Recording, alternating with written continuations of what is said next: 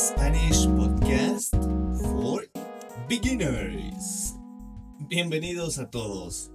Nuevamente, el tema de hoy es diferentes formas de estudiar.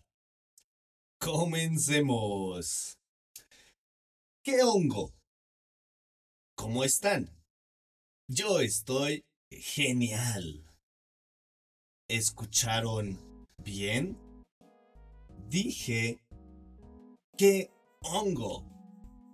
Hongo as in mushroom. ¿Qué hongo? Es lo mismo que ¿qué onda? As in what's up in English. What's up? Would be kind of like the equivalent to ¿qué hongo? What's up? Puedes decir a tu maestro o amigo que habla español que hongo. Es una forma graciosa, a funny way to say hello to someone. Lo sé, lo sé. Soy un profesor raro. Weird teacher.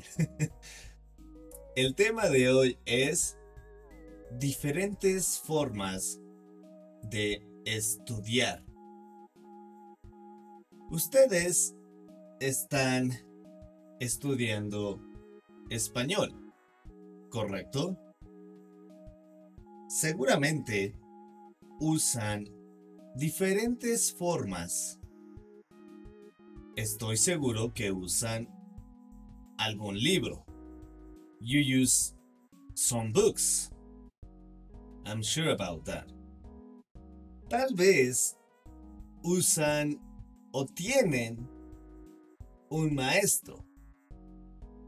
Tal vez escuchan un podcast o tienen en su celular aplicaciones. Pero usan eficientemente, efficiently, usan eficientemente su tiempo. ¿Cuánto tiempo estudian cada día? ¿Estudian mientras hacen otras cosas? You study while doing other things? Deben siempre estudiar un poco de vocabulario cada día.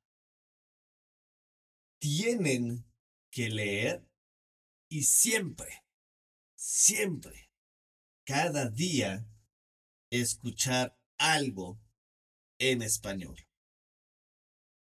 Por eso, that's why, por eso, este podcast es perfecto.